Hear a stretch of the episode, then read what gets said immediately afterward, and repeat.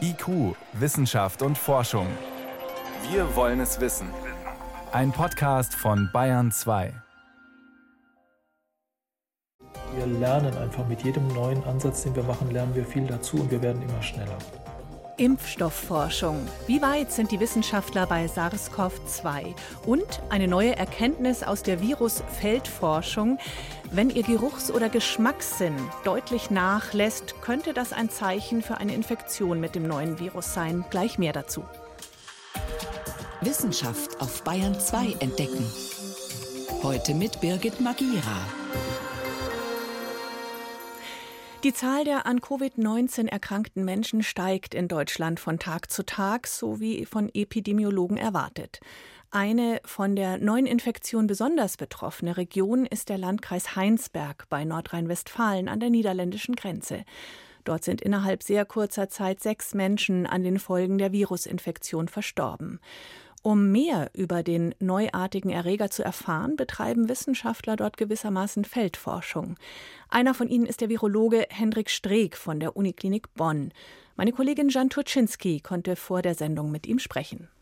Erzählen Sie uns von den Erfahrungen, die Sie vergangene Woche in Heinsberg gemacht haben. Äh, da interessiert uns natürlich erstmal, wie ist die Stimmung dort? Wie leben da die Menschen jetzt? Also für mich ist als allererstes mal ein ganz großes Lob an das Gesundheitsamt in Heinsberg und das Kreiskrankenhaus in Heinsberg und das Deutsche Rote Kreuz dort angebracht, weil dass die ein Hotspot der äh, Pandemie werden und ja auch wirklich drastische Maßnahmen durchführen müssen, da hat, glaube ich, keiner mitgerechnet und war auch keiner darauf vorbereitet. Sie machen das auch vieles äh, alleine. Sie kriegen wenig Unterstützung vom Land oder vom Robert Koch Institut. Also vieles ist eben auf ihren Ideen aufgebaut worden und vieles davon funktioniert wirklich sehr gut. Was man merkt, ist, dass von der Stimmung schon so ein bisschen das Gefühl da ist, dass sie sich eher alleine gelassen fühlen. Man würde ja auch denken, dass zum Beispiel ein ja, Notfallteam ausrückt, um dann ganz konkret äh, den Menschen in Heinsberg zu helfen und dem Gesundheitsamt unter die Arme zu greifen. Auch das Kreiskrankenhaus hat keine Hilfe von außen bekommen bisher und die haben natürlich auch mit sehr vielen sehr kranken Menschen zu tun was ich schön finde, viele dort sehen das natürlich auch mit ein bisschen Humor und auch ja, entspannt. Also ist es nicht so, dass da eine Panik ausgebrochen ist, sondern ganz im Gegenteil, dass eher abgewartet wird, dass dieser Teil der Pandemie an denen vorbeizieht. Sie haben das gerade angedeutet, es gab jetzt nicht so wahnsinnig viel Unterstützung vom Land. Vielleicht fangen wir damit mal an. Was hätte denn das Land Nordrhein-Westfalen aus Ihrer Sicht dort noch etwas äh, besser machen können? Also ich hätte es äh, wichtig gefunden, dass zum Beispiel das Kreiskrankenhaus mit Ärzten und Krankenpflegern unterstützt wird. Die Intensivstationen sind voll, die Stationen sind voll und alleine auch äh, die Behandlung von den Patienten mit schweren äh, viralen Pneumonien bedarf ja wirklich einer sehr genauen Abstimmung auch und experimentellen Abstimmung von Medikamenten, die nicht unbedingt für diese Erkrankung jetzt zugelassen sind. Ganz konkret gibt es ja zum Beispiel ein Medikament in Erprobung, was aber noch gar nicht auf dem Markt ist und die Heinsberger oder das Kreiskrankenhaus in Heinsberg hat bis jetzt noch keine Möglichkeit, auf dieses Medikament zum Beispiel zurückzugreifen. Wir sind gerade dabei, ähm, da ein bisschen die Kontakte zu vermitteln, dass eben auch die Menschen in Heinsberg auf solche experimentellen Medikamente äh, zur Not zurückgreifen können. Wie ist denn das Robert-Koch-Institut vor Ort vertreten? Man könnte sich ja nun vorstellen, wenn in so einem doch relativ kleinen Ort so eine Seuche ausbricht, da lässt sich ja auch viel lernen, vielleicht auch für das ganze Land. Und dass da eine Seuchenschutzbehörde dann doch verstärkt dort auftritt, eben um dort zu gucken, wie, wie es dort vonstatten geht. Was ist da passiert? Das hätte ich eigentlich auch gedacht, dass Deutschland so ein ja, Pandemie-Response-Team oder Emergency-Response-Team hätte, was dann vom Robert-Koch-Institut ausgesandt wird, um die Lage erstmal zu verstehen und auch ganz konkret Hilfestellungen zu leisten, wie jetzt die Quarantäne eingeführt, durchgeführt wird und ähm, äh, praktische Vorgaben gibt, wie man jetzt in Heinsberg die Pandemie eindämmt. Es gab wohl Besuch von relativ jungen Kollegen nach Heinsberg, die aber bisher noch keine Antworten denen gegeben hat und auch nicht aktiv unter die Arme gegriffen haben. Also da, glaube ich, werden wir im Nachgang nach dieser Pandemie uns nochmal hinsetzen müssen und wirklich auch eher unangenehme Fragen stellen, ob man da wirklich richtig gehandelt hat und ob man da nicht doch neue Institutionen errichten muss, wie eben so ein Notfallteam, was genau auf solche Pandemien äh, in Deutschland vorbereitet ist. Sie haben es schon gerade angedeutet, gerade die Quarantäneempfehlungen des Robert Koch Instituts sind ja auch durchaus umstritten. Das merkt man wahrscheinlich auch in Heinsberg und im Krankenhaus. Das sehe ich auch so. Das Problem ist eben bei den Quarantänevorgaben, dass man zwei negative Abstriche im Rachen haben muss. Also kein genetischer Nachweis vom Virus mehr vorhanden sein muss. Wir sehen das bei unserem allerersten Patienten hier in Bonn, dass der leider immer noch genetisches Material im Rachen hat. Das kennen wir von anderen respiratorischen Viren, dass die sich relativ lange im Rachen halten. Aber die große Frage ist ja, ob sie noch infektiös sind, also ob sie überhaupt das Virus noch übertragen können. Und da gibt es Studien, die sagen, dass man nach sieben Tagen sogar nicht mehr infektiös ist. Also dass eine Quarantäne von 14 Tagen oder sogar nur 10 Tagen vollkommen ausreichen könnte. Und alles das hätte man in Heinsberg lernen können. Sie haben als Forscher dort aber einiges gelernt. Sie haben auch Begleitforschung gemacht und haben zum Beispiel neue Symptome von äh, Covid-19 entdeckt. Erzählen Sie uns zum Abschluss noch darüber heute. Also das fand ich wirklich sehr spannend selber. Unser erster Patient, den wir getroffen hatten, das waren ja erstmal alles Patienten mit sehr milder oder moderater Symptomatik. Und beim allerersten Patienten haben wir das gar nicht so ernst genommen, dass er uns erzählt hat, dass er Geruch und Geschmacksverlust hat, aber ohne irgendeine laufende Nase, ohne eine verstopfte Nase, wo man das sonst kennt, sondern plötzlich das Essen nicht mehr geschmeckt hat. Beim ersten haben wir es nicht ernst genommen und beim zweiten kam aber dann die gleiche Aussage. Also, dass das Shampoo unter der Dusche nicht mehr gerochen hat, dass die volle Pampers vom Neugeborenen an die nicht mehr gerochen hat. Eine Krankenschwester hat sogar selber mit Essigessenz ihre Geruchsfähigkeit getestet, als sie uns das erzählt hat. Wir sind dann zurückgegangen und haben ja ganz viele äh, Patienten noch interviewt, um zu, besser zu verstehen, was eigentlich die Symptome sind. Und da ist uns aufgefallen, dass 70 Prozent der an Covid-19 Erkrankten uns erzählt haben, dass sie einen Geruchs- und Geschmacksverlust haben. Also der ist dann auch nicht dauerhaft, das ist dann über zwei, drei Tage, dass sich das anhält. Also das kommt schleichend hoch und verschwindet dann aber auch wieder schleichend. Aber es war doch eine merkliche Symptomatik während der Coronavirus-Infektion. Der Virologe Henrik Streeck von der Uniklinik Bonn zu den gehäuften Corona-Fällen im Landkreis Heinsberg im Gespräch mit meiner Kollegin Jan Turczynski.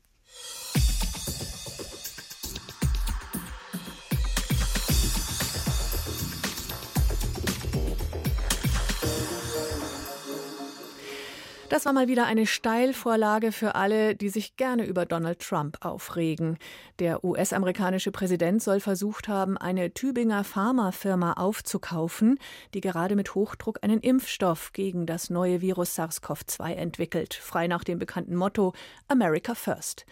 Diese feindliche Übernahme ist Trump nicht gelungen, aber man sieht daran, wie heiß begehrt der Impfstoff ist. Weltweit arbeiten viele Forschungseinrichtungen und Unternehmen daran. Volkert Wildermuth erklärt die verschiedenen Methoden der Impfstoffentwicklung im Fall des neuen Erregers. Impfstoffentwicklung. Das war früher ein extrem langwieriges Geschäft. Zuerst musste der Erreger isoliert, dann in großen Mengen hergestellt und schließlich abgetötet oder zumindest abgeschwächt werden.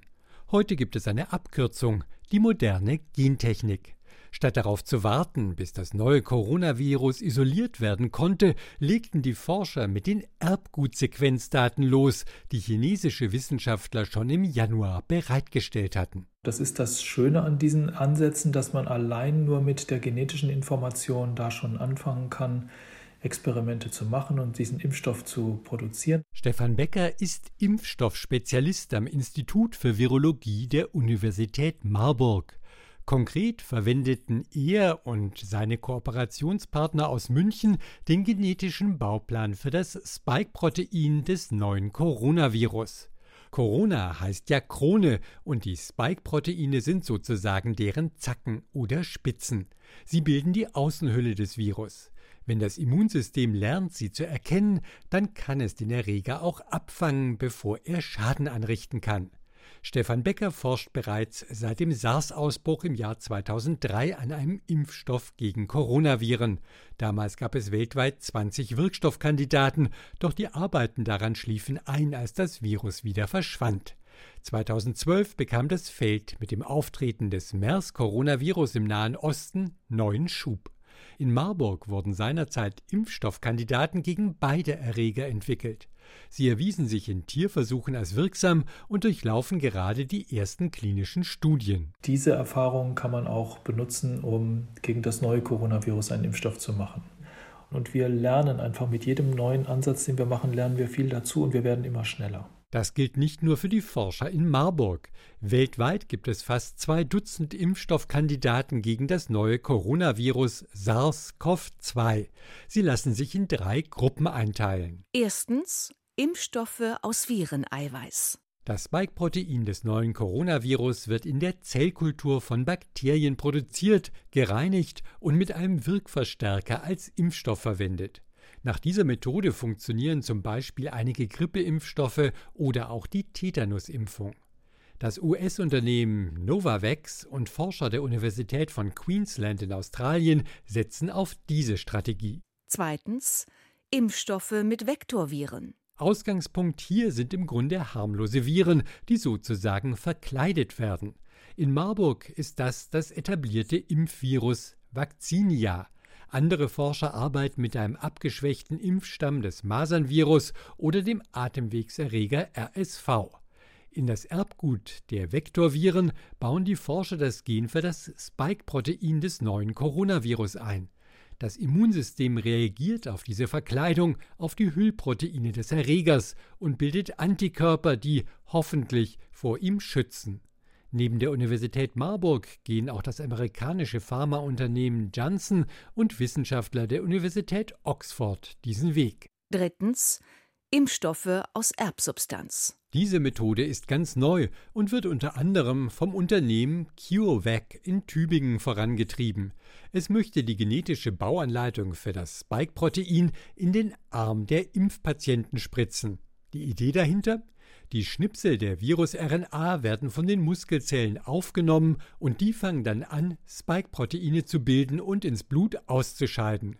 Obwohl das Eiweiß im Körper gebildet wird, erkennt es das Immunsystem als Fremdkörper und bildet hoffentlich schützende Antikörper, erklärt CureVac-Vorstandsmitglied Ingmar Höhr. Das ist sozusagen das Revolutionäre an diesem Ansatz. Es braucht diesen umständlichen Pharmaprozess gar nicht mehr, sondern der Körper macht eigentlich genau das Gleiche. Also im Körper selbst wird dieser Antikörper hergestellt. Im Tiermodell funktioniert das bereits und auch als Therapie gegen Krebs. Bislang sind aber noch keine Impfstoffe aus Erbsubstanz offiziell zugelassen. Neben CureVac arbeiten auch die US-Firmen Moderna, Inovio und Konya RX an solchen RNA- oder DNA-Impfstoffen und versuchen sich jetzt auch am neuen Erreger SARS-CoV-2. Unterstützt werden sie durch Kooperation mit öffentlichen Geldgebern. CP, die internationale Koalition für Innovationen zur Vorbereitung auf Epidemien, finanziert gleich mehrere Projekte mit Millionenbeträgen, unter anderem auch das Tübinger Unternehmen CureVac. Welcher Corona-Impfstoff am Ende den besten Schutz bieten wird, ist derzeit völlig offen.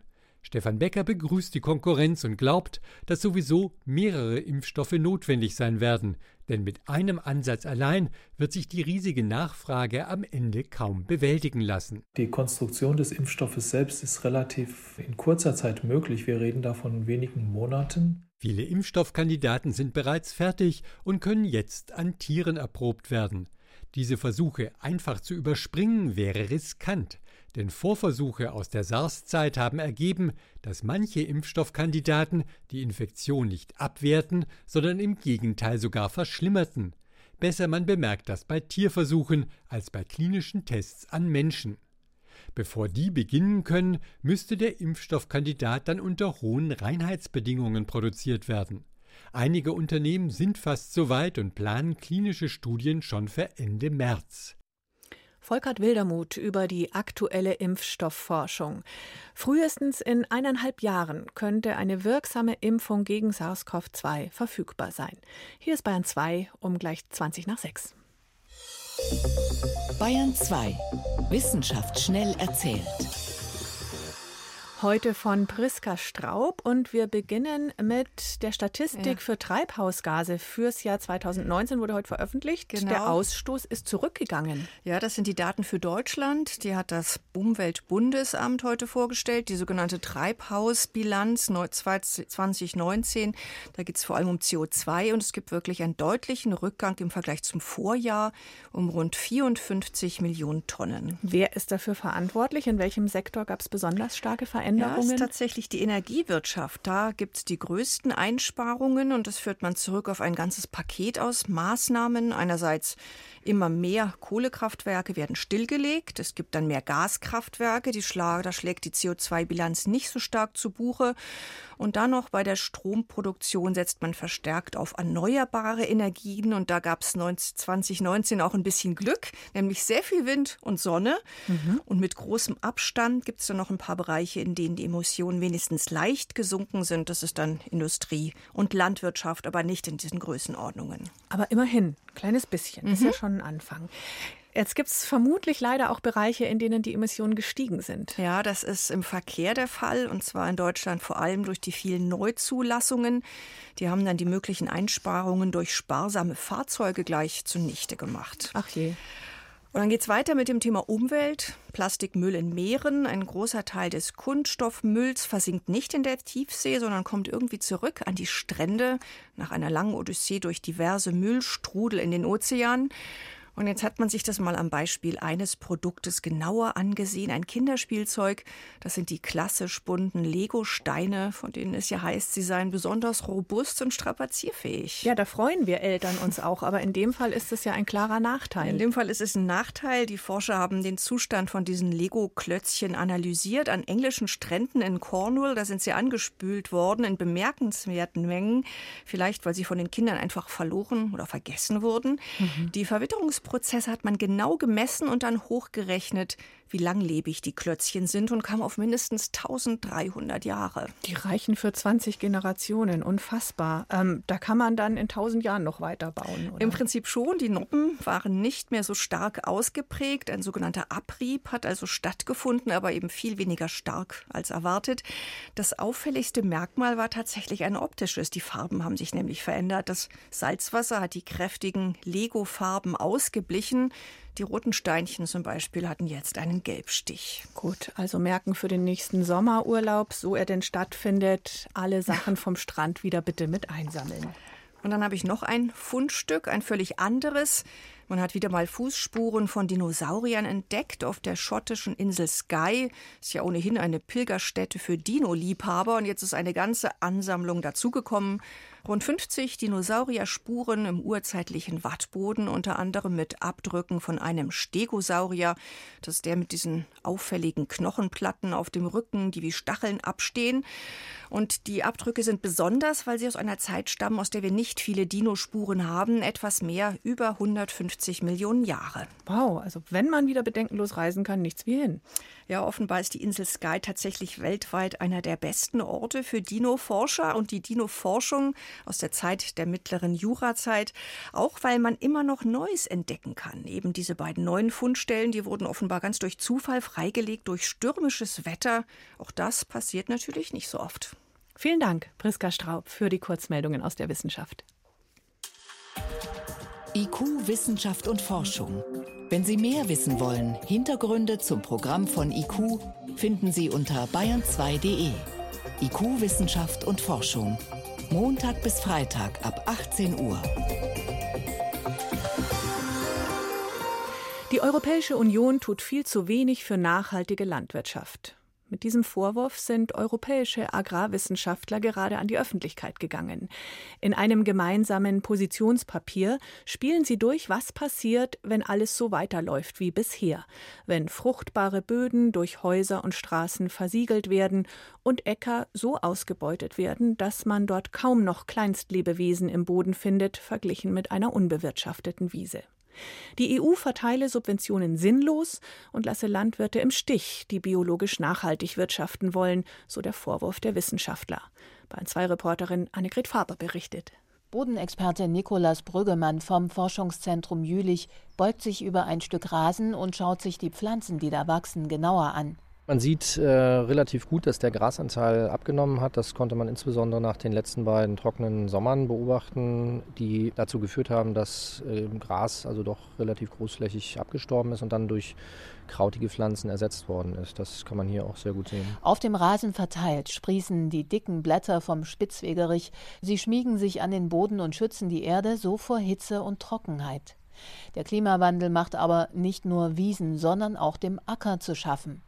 Da kann die Natur aber wenig selbst regeln, der Mensch muss handeln. Der plant eine Ernte nach der anderen und muss gleichzeitig den Boden fruchtbar halten. Das geschieht bisher vor allem durch Dünger und Gülle.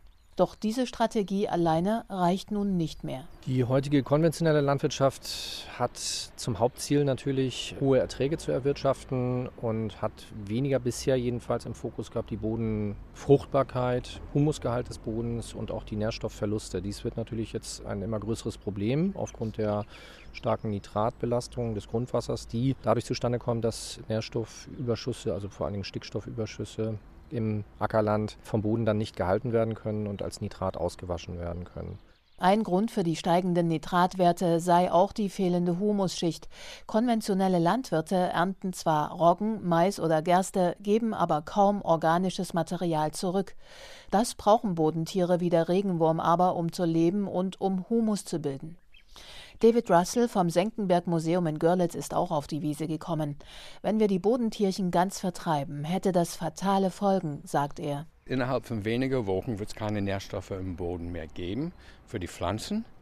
Dadurch würden so in wenigen Monaten die Pflanzen alle absterben und dann können wir ausrechnen, wie lange unsere Nahrungsvorräte halten würde. Hier auf der Wiese gäbe es noch viele Regenwürmer und andere Bodentiere. Auf Äckern hingegen leben nur noch die Hälfte bis 10 Prozent, zeigen Studien von Bodenforschern. Daraus entsteht ein weiteres Problem. Ohne fruchtbaren Humus speichert der Boden weniger CO2 und wird sogar zur CO2-Quelle. Grasland zum Beispiel, wenn das umgebrochen wird zum Ackerland, verliert sehr viel Bodenkohlenstoff in den ersten Jahren. Und äh, wir reden da schnell über viele hundert Tonnen Kohlenstoff pro Hektar. Forscher mahnen in einem gemeinsamen Positionspapier, die europäische Agrarpolitik fördert diese Praxis, statt sie zu verhindern. Einer der Forscher ist Guy Pierre vom Deutschen Zentrum für integrative Biodiversitätsforschung in Leipzig. Steuergelder, sagt er, werden wahllos an Landwirte verschenkt, statt nachhaltige Bodennutzung zu fördern. Der wichtigste Aspekt hier wäre, die Direktzahlungen so schnell wie möglich zu ändern. Deutsche Landwirte bekommen jährlich pro Hektar Land 300 Euro ausgezahlt, egal wie sie mit dem Boden umgehen. Hinzu komme, dass dieses Geld meist gar nicht beim Landwirt landet, sondern in den Taschen der Bodenbesitzer. Über die Hälfte der Landwirte sind nicht Eigentümer ihres Ackers. Sie müssen also eine Miete zahlen. Üblicherweise verlangt der Landbesitzer neben der Miete die Direktzahlung pro Hektar aber noch mit obendrauf. Die Forscher schlagen deshalb vor, die Auszahlung des Geldes an Bedingungen zu knüpfen und ein Punktesystem einzuführen. Konventionelle Landwirte, die den Boden mit einer Zwischenfrucht im Winter schützen, könnten Punkte bekommen. Blühstreifen, Baumreihen am Feld, weniger chemischer Dünger, mehr Kompost. All das könnte dem Boden gut tun. Wir sehen das gerade auch in Deutschland. Es gibt einen großen äh, Druck, um die Direktzahlungen zu behalten und die Umweltmaßnahmen so schwach wie möglich zu halten. Das ist aber nicht durch Mangel in Wissen. Wir wissen genau, was gemacht werden soll wir machen das aber einfach nicht, weil die Interesse nicht dafür gibt. Direktzahlungen ohne Bedingungen müssen ein Ende haben, fordern mit Guy PR etliche weitere Wissenschaftler. 3600 Forscher haben das Positionspapier mit unterzeichnet. Noch diskutieren Parlament, Kommission und Mitgliedstaaten über die endgültige Fassung der neuen EU-Förderrichtlinien. Forscher fordern eine deutliche Umverteilung der EU-Agrarsubventionen.